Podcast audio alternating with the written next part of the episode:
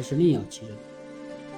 如来这个名词是从梵语 “tasagata” 译出来的，如就是真如及一切事物的真实状况，它又包含如实之意。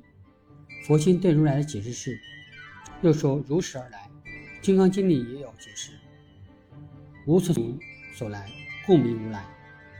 如来是一个通用名词，它是佛陀的译名，如释迦牟尼佛可以称释迦牟尼如来，阿弥陀佛可以称为阿弥陀如来。